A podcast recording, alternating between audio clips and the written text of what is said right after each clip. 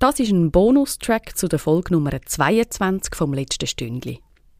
In dieser Folge ist die Literatur- und Kulturwissenschaftlerin Corinna Kaduff zu Gast, wo ein Buch herausgegeben hat mit dem Titel Ein letztes Buch. Autorinnen und Autoren schreiben über ihr Sterben. Dort drin versammelt Corinna Kaduff Auszüge aus neun literarischen Sterbebüchern, die hauptsächlich in den 2010er Jahren erschienen sind.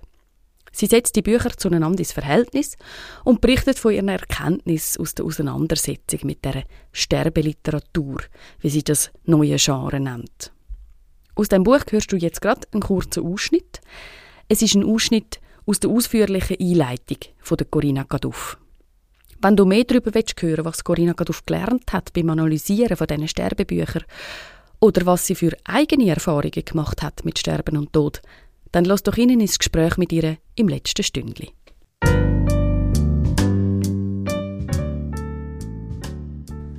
Am Anfang von autobiografischen Sterbeberichten steht fast immer die Diagnose als einschneidende biografische Zäsur. Sie fungiert gleichsam als Ankündigung, dass das Sterben jetzt beginnt, unabhängig davon, wie lange das Leben danach noch dauert. Sterben ist hierbei also nicht im engeren Sinne medizinisch gefasst.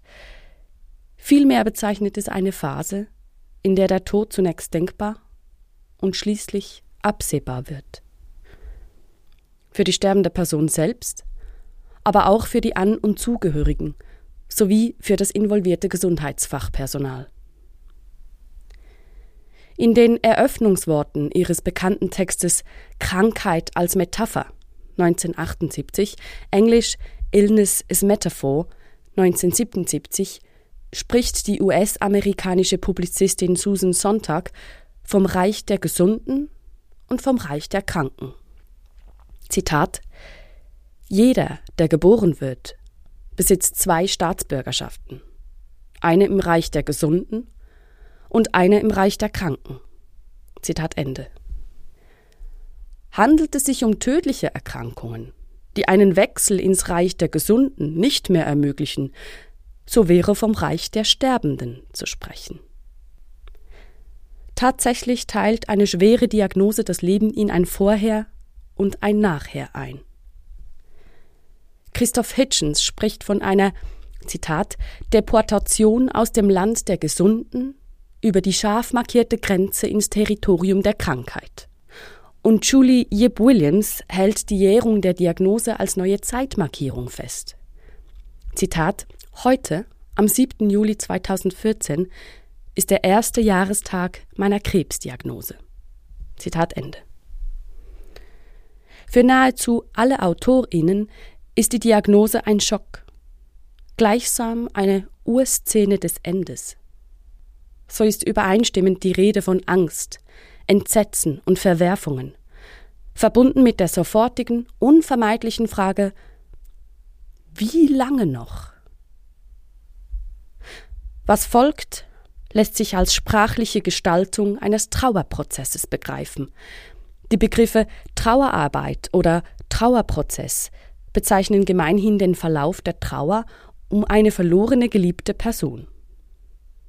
Die Sterbeliteratur macht deutlich, dass sich der Prozess auf ähnliche Weise, aber weitaus schmerzhafter, auch bei eigenen schweren Krankheiten abspielt, wobei man hier den Verlust des eigenen Selbst und aller anderen betrauert.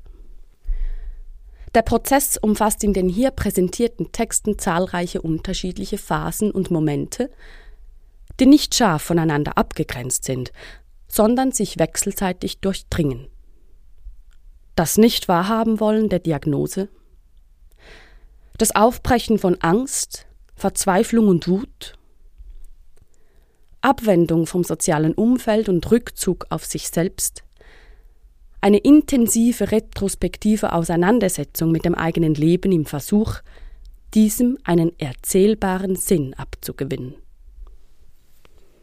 Emotionale Momente und intellektuelle Reflexionen überlagern sich dabei in allen Phasen auf unberechenbare Weise. Mit dem Trauer- und Sterbeprozess einher geht in der Regel eine Schrumpfung der Außenwelt und der Außenwahrnehmung.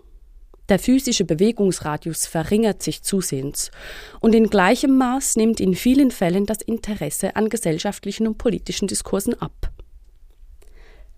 Man setzt sich nicht mehr mit Fachdebatten auseinander und hat kaum noch Energie für die Pflege von entfernteren sozialen Beziehungen. Im Fokus verbleiben der enger gewordene physische Raum und die sozialen Interaktionen, die sich in diesem Raum abspielen, sowie natürlich der kranke Körper.